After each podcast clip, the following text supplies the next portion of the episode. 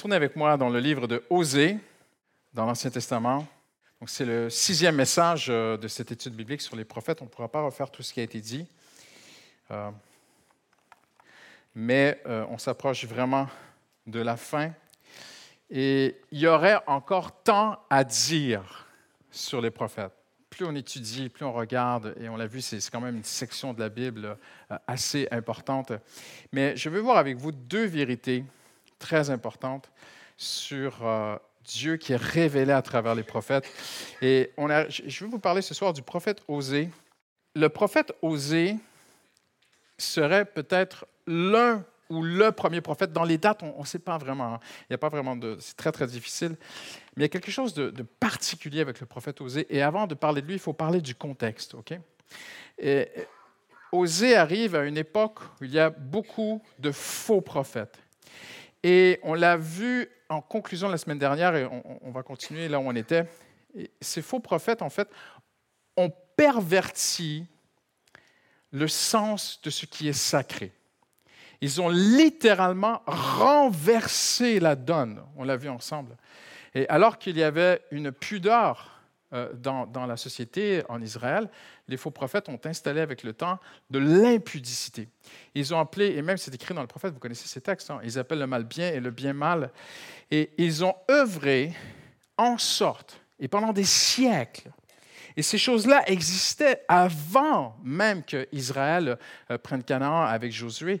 Euh, les, plus anciens écrits que l'on a, les plus vieilles idoles qu'on peut trouver, euh, sont toujours en relation avec la sensualité, avec la sexualité. Il y a beaucoup, beaucoup de sensualité dans l'idolâtrie. Ils ont œuvré en sorte que la sexualité, en dehors des liens sacrés du mariage, devienne littéralement la norme inspirée par les dieux, croyez-le ou non. C'était devenu sacré et intouchable. Et même pour entrer en relation avec le divin, il fallait avoir une relation sexuelle avec une prophétesse sacrée. Et, euh, je, vais vous épargner tous les détails ce soir, mais c'est, vraiment, on parle. c'est, difficile pour moi de parler de ces choses-là, je suis quelqu'un d'assez pudique, mais on parle même d'orgie sexuelle à ciel ouvert, dans des jardins, sur le bord du chemin, sur les hauts lieux, dans des temples, dehors, partout. Et ces gens ont instauré ces choses. Ils l'ont sacralisé à un tel point que parler contre cela attirerait la colère des dieux. Impressionnant. Hein? Et Dieu dit, Dieu avait dit dans le Lévitique, parce qu'il y a une norme morale qui est importante, que vous puissiez distinguer ce qui est saint de ce qui est profane, ce qui est impur de ce qui est pur, pour ton bien-être à toi, pour toi. Tout ce que Dieu nous demande, c'est toujours pour notre bien. Et enseigner aux enfants d'Israël toutes les lois que l'Éternel leur a données. Et puis on arrive au temps d'Ézéchiel. Donc je fais un grand bond maintenant jusqu'à la fin. Ézéchiel est, déjà déporté, donc euh, on, est presque à 480 euh, avant Jésus-Christ. Enfin, je, vous amène ça et là. Mais Ézéchiel est déporté à Babylone et, Dieu lui parle. Et Dieu lui dit ceci, c'est sacrificateur, viole ma loi, profane mes sanctuaires. Il ne distingue pas ce qui est saint de ce qui est profane. Ils ne font pas connaître la différence entre ce qui est impur et ce qui est pur. Ils détournent les yeux de mes sabbats, je suis profané au milieu d'eux. Et là, tout ça amène le peuple d'Israël à faire un choix dans leur cœur. Et, c'est le grand message central de presque tous les prophètes. C'est ce que l'on appelle l'alliance rompue. Dieu a fait une alliance avec Israël. Et quand on parle ici d'alliance, c'est vraiment comme une alliance de mariage entre Dieu euh, et son peuple. Il y a un mot qui est très important, on va le voir dans un instant, j'en ai souvent parlé ici à travers mes messages, qui est, très fort dans la culture hébraïque de l'Ancien Testament et même du Nouveau Testament, mais en hébreu, David va se référer beaucoup à ce mot. Dieu va utiliser ce mot aussi, c'est le mot chesed, qui euh, ne se traduit pas en un seul mot, qui se traduit sur plusieurs mots en français. le mot chesed veut dire l'amour qui s'engage. Le vrai amour, c'est l'amour de l'alliance. J'ai déjà dit en faisant un peu de blague, mais c'est quand même vrai. Si un garçon vient vers toi, un jeune homme vient vers toi et te dit Je t'aime, mais je ne veux pas m'engager, tu peux partir en courant. c'est pas ça le vrai amour. Le vrai amour veut une alliance, veut s'engager. Ma femme et moi, on s'est engagés, on a une bague. C'est ça. Et ça, c'est l'amour dont il est question entre Dieu et Israël. C'est l'amour chassid, c'est l'amour de l'alliance, c'est l'alliance de Dieu. Mais le peuple d'Israël a rompu cette alliance il y avait déjà des avertissements à travers la loi de Dieu. Et c'est très difficile pour moi de prêcher ça parce que c'est tellement pas la mode aujourd'hui, mais il faut prêcher la, Bible telle qu'elle est. Hein. Dieu dit, soit on aura une relation d'amour, ou soit je deviendrai ton ennemi. C'est la vie ou la mort, c'est la bénédiction ou la malédiction. Il n'y a pas de zone démilitarisée, on l'a déjà vu ensemble ça. Et donc cette rupture de l'alliance, c'est surtout dans, dans ce temps d'Israël qu'on voit cette émergence de plusieurs prophètes qu'on appelle les prophètes écrivains, parce qu'on l'a vu ensemble, il y a des prophètes depuis la Genèse jusqu'à l'Apocalypse. Même dans l'Apocalypse, l'ange dit à, Jean, il y a encore des choses que tu dois prophétiser. Donc on voit que euh, le prophète existe encore, euh, l'aspect prophétique, les prophètes existent encore jusque dans l'Apocalypse. Euh, mais ici, en ce temps de rupture de l'alliance, Dieu envoie des prophètes. Et Dieu va envoyer un prophète pas comme les autres, unique, chacun sont uniques, mais Dieu va demander à oser de faire quelque chose que aucun prophète n'a fait ou ne fera. Et si vous connaissez déjà le prophète Osée, Dieu va lui dire, va prendre une de ces prophétesses sacrées. Et, c'est une, vie, euh, quand j'ai lu des trucs, je me mais c'est pas possible, une vie de débauche vous ne pouvez pas imaginer. Et Dieu dit, va prendre une de ces prophétesses sacrées et aime-la marie-la, épouse-la, il fait une alliance avec elle. là, il y a beaucoup de commentaires. Est-ce que c'était vraiment une prophétesse sacrée? Moi, je, vous amène ce que la majorité disent, hein, des études et des exégètes. Mais forcément, c'était une de ces femmes. Et il dit, et, elle va rompre, et elle va repartir, elle va quitter Osée. Et un peu plus tard, je pense que c'est au chapitre 3, et Dieu dit, va encore aimer cette femme et regardez, aimer d'un autre homme, aimer d'un amant et d'un adultère, aime-la comme l'Éternel aime Israël. Wow. Et souvent, on peut avoir cette. Je vais vous montrer deux pensées ce soir. Je ne vais pas être très long. Euh, que Dieu est bienveillant envers ses enfants. Dans tous les messages de la parole de Dieu, Dieu veut démontrer sa bienveillance.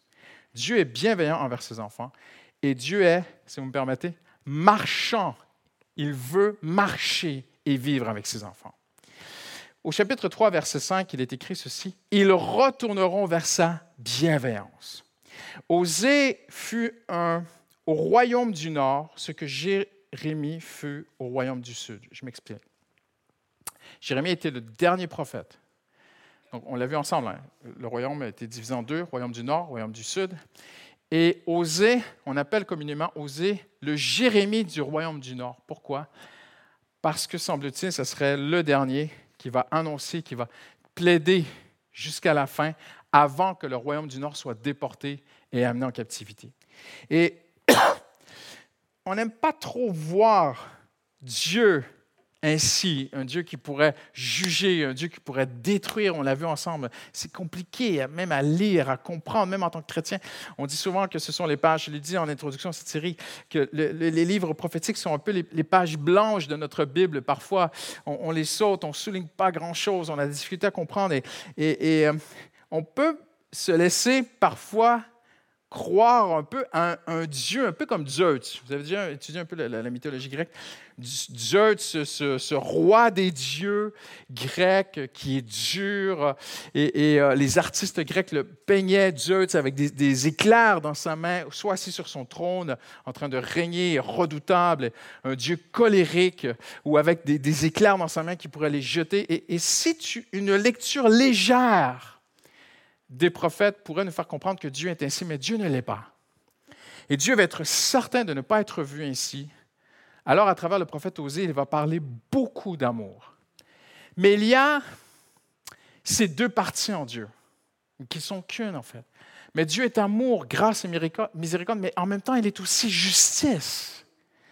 Il est le Père, mais il est aussi le juge. Il est l'époux, mais il est aussi le juge.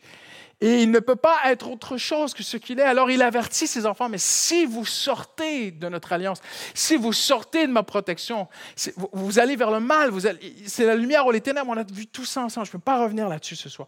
Et Dieu va envoyer cet homme, oser, pour que le peuple d'Israël comprenne que malgré sa justice, Dieu est incliné à faire miséricorde, incliné à pardonner. regardez le texte qu'on va lire ensemble ce soir.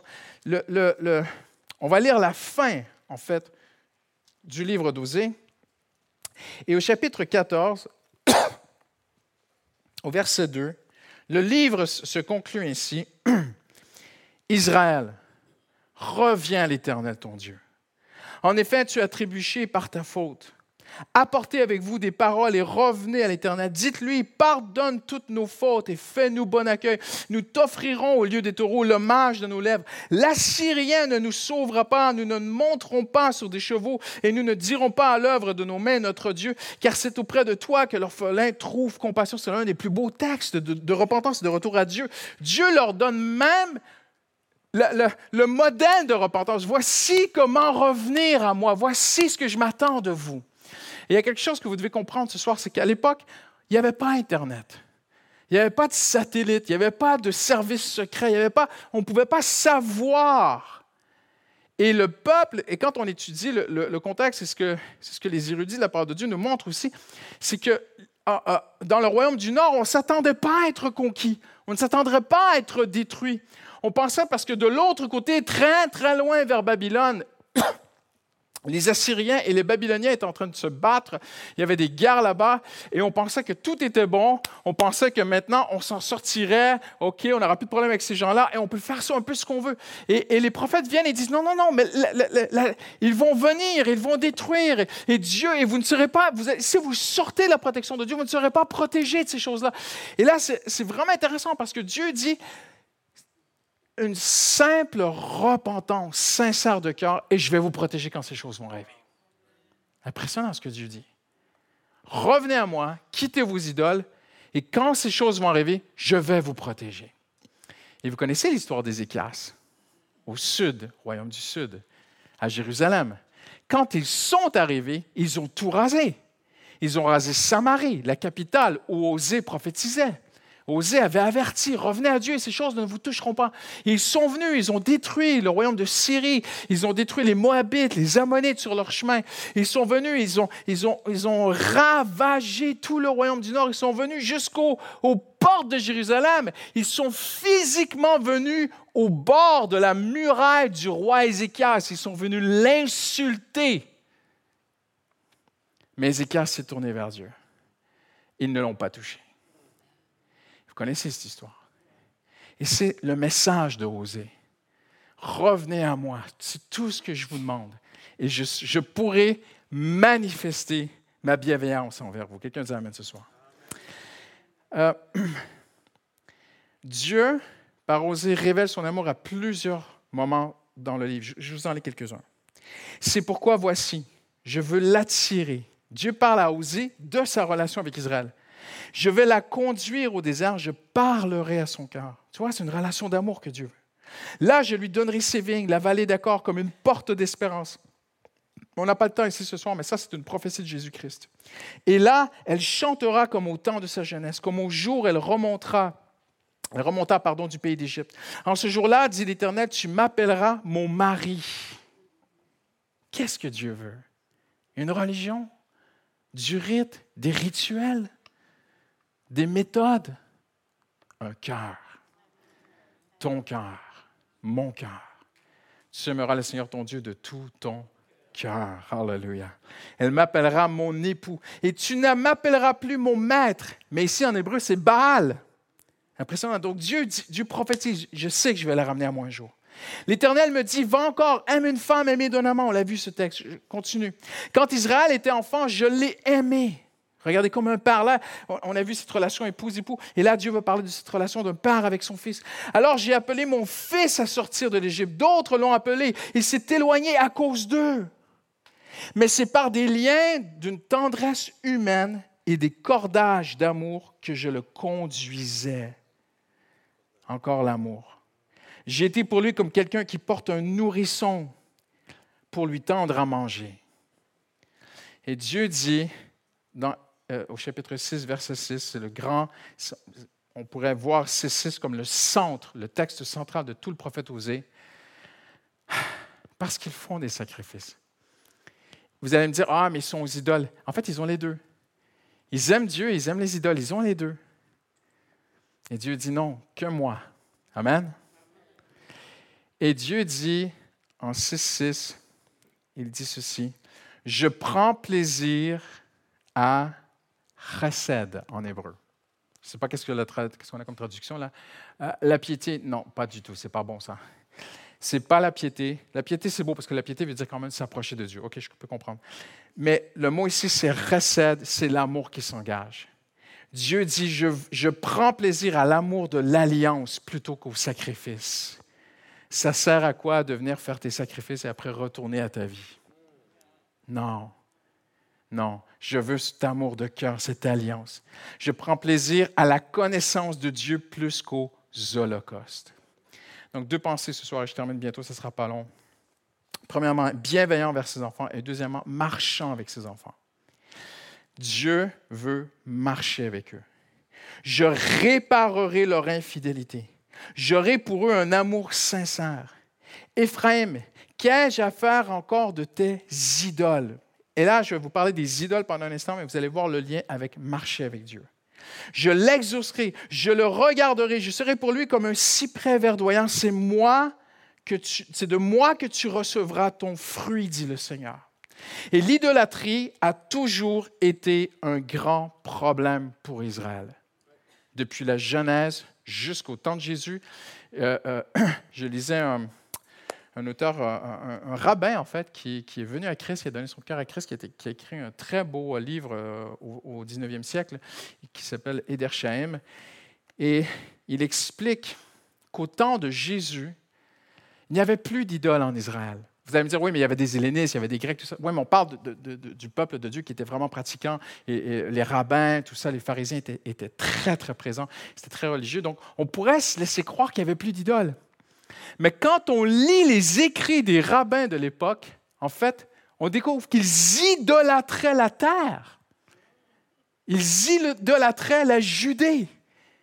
Et certains rabbins écrivaient Respirer l'air de la Judée, c'est une sanctification personnelle.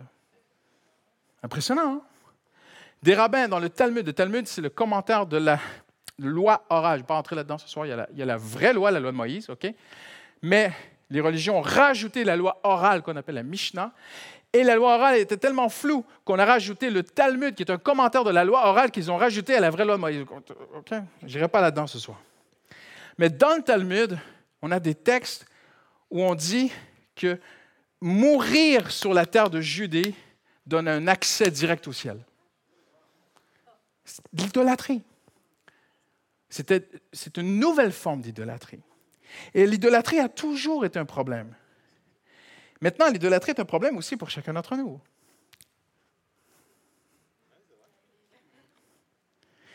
C'est l'un des sujets capitaux que les prophètes ont confrontés. L'idolâtrie est si grave aux yeux de Dieu qu'elle est appelée, les idoles sont appelées des horreurs. Et Dieu dira à travers le prophète Isaïe, et là vous allez peut-être mieux comprendre quand vous allez lire euh, Isaïe, Dieu dit à un moment donné, euh, dans la deuxième partie d'Isaïe, 40 41, 42, 43, tout ça, jusqu'à 60, c'est la deuxième partie d'Isaïe, Dieu dit, à quoi me comparerez-vous? Quelle image ferez-vous? Et Dieu se met même à décrire comment ils font des idoles. là, je paraphrase ce soir, je vulgarise. Hein. Mais Dieu dit, ils appellent le forgeron, le fondeur, viens, ramène ton truc, fonde le métal, et puis ils font leur truc, et puis ils mettent des bâtons, ils le lèvent, il est lourd, et leur idole ne peut pas bouger, ils la portent. Et Dieu dit, en portant votre idole, vous vous fatiguez. Vous imaginez un été à 45 degrés en Israël, porter les idoles puis faire toutes les processions. Et Dieu dit, vous les portez, vous vous fatiguez et vous vous épuisez à porter vos idoles, mais vous retrouvez la force pour le faire, tant vous le désirez. Impressionnant. Et Dieu a toujours dû combattre cela. Pourquoi est-ce que je parle de cela ce soir? Parce que ça concerne encore la société d'aujourd'hui. Il peut y avoir des idoles parfois dans nos cœurs.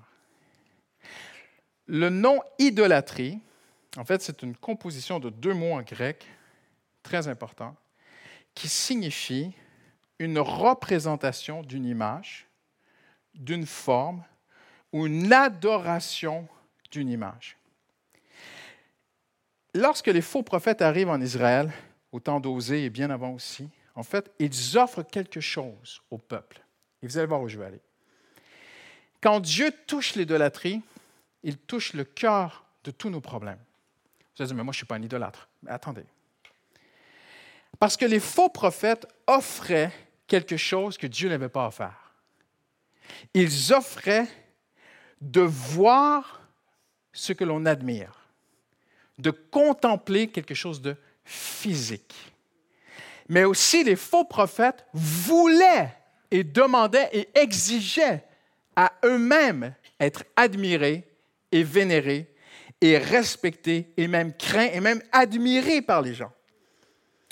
Et quand Dieu touche l'idolâtrie, en fait, il touche quelque chose de très important dans le cœur de l'homme, c'est que l'homme a toujours eu besoin de voir ce en quoi il met sa confiance.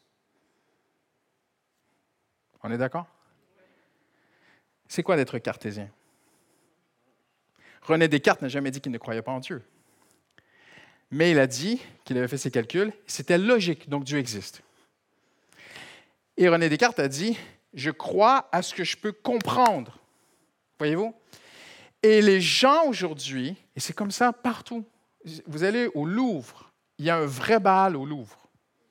Vous allez voir, n'allez pas le casser, mais il y a un vrai petit bal au Louvre. Et si vous le regardez, vous allez dire, mais c'est un petit bonhomme avec un gros bide euh, taillé dans la pierre qui, est moche. On dirait un barba-papa, tu sais, à l'époque, hein, un, truc comme ça.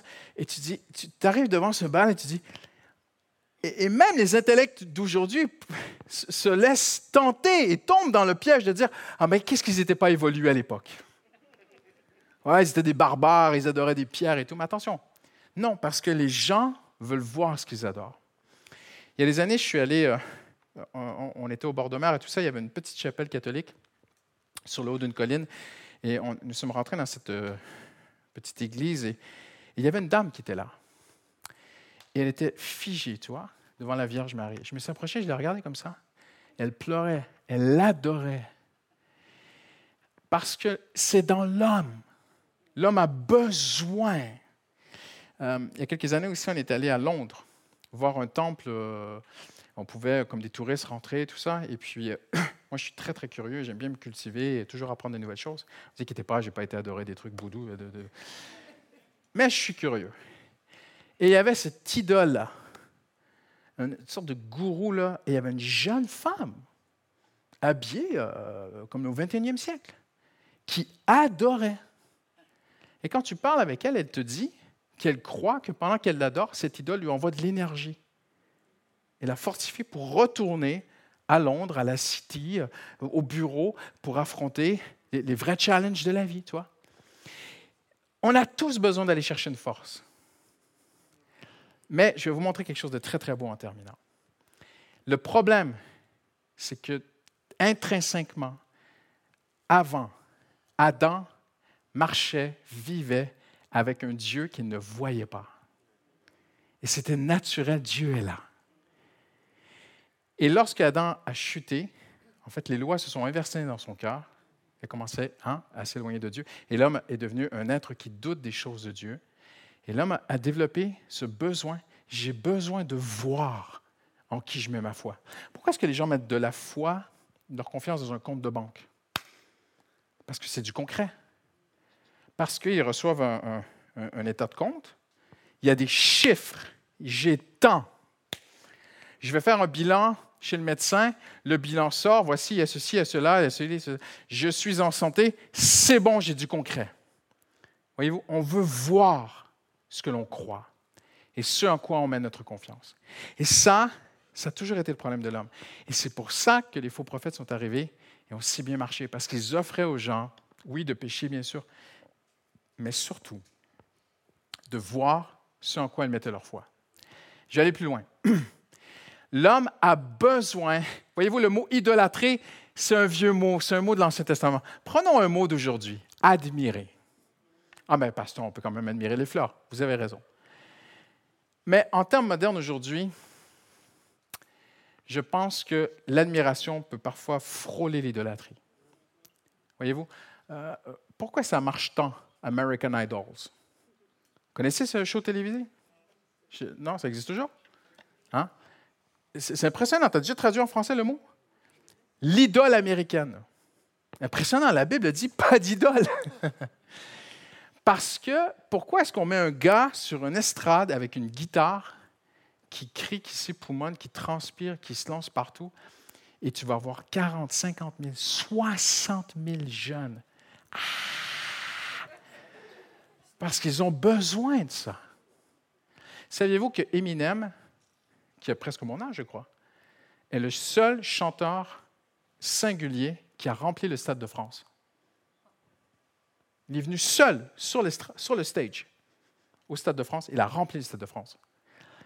Et il a fait son truc. Parce que c'est dans l'homme. J'ai regardé un jeune influenceur, euh, moi je ne connais pas, donc j'essaie de connaître. Et on m'a présenté ce jeune influenceur très connu qui va dans toutes les villes et villages de France. Et, qu'est-ce qu'il fait? Il fait rien. Rien, il fait rien de sa vie. Il a signé avec une société de, lait, je ne sais pas quoi, pour vendre du lait. Il dit aux jeunes de boire du lait, donc il est payé et tout. Il débarque dans une ville. Les filles se jettent sur la voiture. Les gamines rentraient dans sa voiture. Oui, oui, je suis sérieux. Pourquoi? Parce que c'est dans l'homme d'admirer. Je vais même aller plus loin. Même dans l'Église, le seul qu'on admire, c'est Jésus-Christ. On respecte le pasteur, on est soumis aux autorités. Toutes ces choses-là sont importantes. On est poli, on est gentil. Mais n'admirez pas aucun pasteur.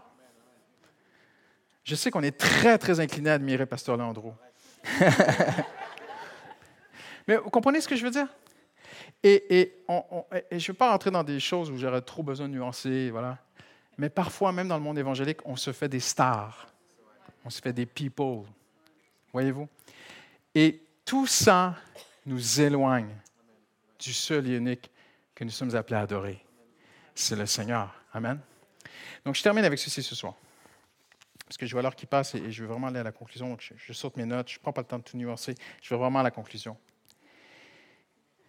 Dieu, sachant tout cela, vous allez voir Abraham comme vous ne l'avez jamais vu dans votre vie. Le père d'Abraham s'appelait Terah pas tant de tout vous expliquer ce soir. On a très, très, très peu d'informations sur le père d'Abraham. Mais il y a des écrits juifs, il y, a, une tradition juive, tout ça. Et il y a aussi un texte dans la Bible qui associe le père d'Abraham, Terah, à l'idolâtrie.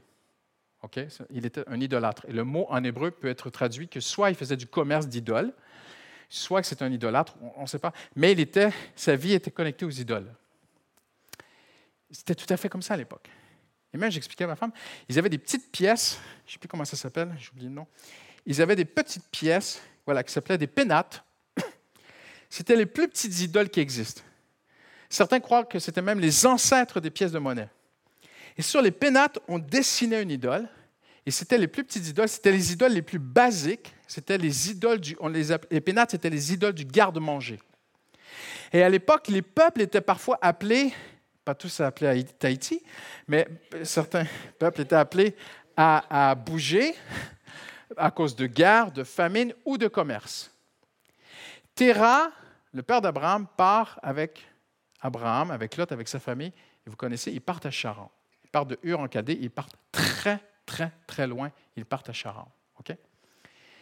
et tout ce qu'on sait de cet homme, c'est que c'est un idolâtre, c'est un homme qui était euh, connecté aux idoles. Et quand on partait, on mettait, quand on partait en voyage, quand on déménageait, on mettait dans la famille, les gens se mettaient cette petite pièce. Hein, en Afrique, on dit des gris-gris. Hein? Dans l'Ancien Testament, on dit des téraphimes. Et encore plus loin, on, on disait des pénates. On se mettait une petite pièce. Mon Dieu, à cause de lui, grâce à lui, je vais manger. C'était la base. Au moins, je vais manger. Voyez-vous à quel point l'homme a toujours besoin de voir en qui met sa confiance. Euh, Gédéon, il va abattre l'idole de son père dans son jardin. Pourquoi? Parce que cette idole les protégeait la nuit des méchants. Donc, et, ce n'est pas rien pour ces gens-là. La maman se levait le matin, elle ouvrait peut-être les volets de sa maison, elle voyait l'idole dans le jardin, elle se disait, on est protégé. Et un matin, elle, a ouvert le volet et il est tombé. Gédéon l'a cassé. Voyez-vous, en fait, ils avaient besoin de voir ce en quoi ils croient. Mais voici ce sur quoi je vais vous laisser ce soir, quelque chose d'extraordinaire.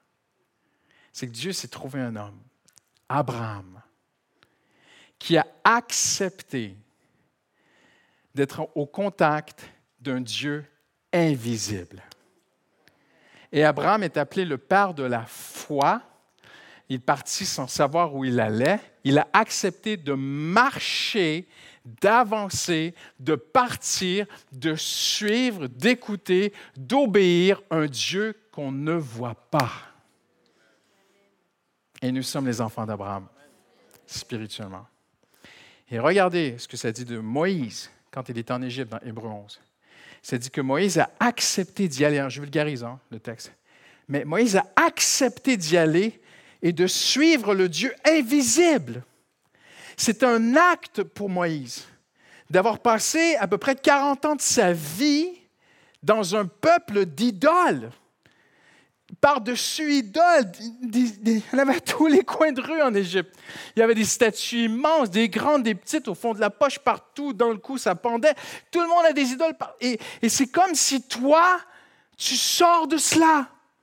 Il n'y en aura plus. Il n'y en aura plus dans ton cou, il n'y en aura plus dans tes poches, il n'y en aura plus dans ton jardin, il n'y en aura plus dans ta maison, il n'y en aura plus au centre-ville, il n'y en aura plus du tout, partout, nulle part. Pour le reste de ta vie, tu vas marcher avec un Dieu qu'on ne voit pas. Et ça dit qu'Abraham a appris à marcher avec, pardon, que même Moïse a obéi à ce Dieu invisible. Alors, on va se lever ensemble en terminant ce soir.